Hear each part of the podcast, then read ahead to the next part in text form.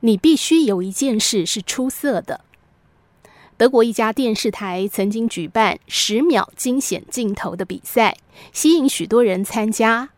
最后夺得冠军的镜头卧倒，在播出的当天晚上，许多观众看完眼里含泪，在那十秒钟后静默了许久。当时的镜头是这样的：火车站里，搬道工正走向自己的岗位，去为徐徐而来的火车搬动道岔。铁轨的另一头还有一列火车从相反方向进站。如果他不及时的做他这份工作，两列火车必定相撞。无意间，他回头看见儿子正在铁轨那端玩耍。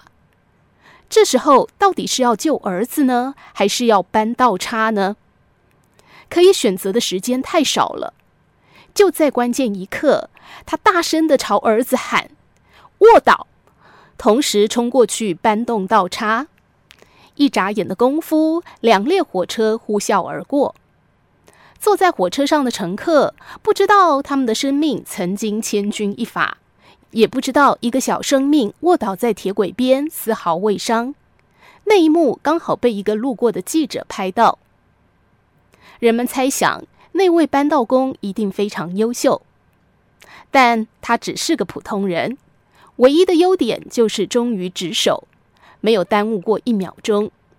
更让人意外的是，他的儿子是一个智能障碍的孩子。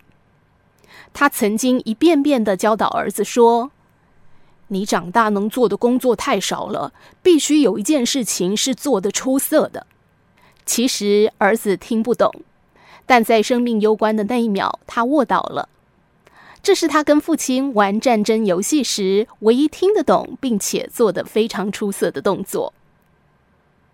达文西曾经说：“如果今天我很努力，过得充实，晚上将睡得安稳；如果我一生都很努力，过得充实，我将能够安稳长眠。”是的，我们要努力过每一天，而且告诉自己：或许我不够聪明，但没关系。我宁可走得比别人慢，也不愿意跟着旁人盲目赶路。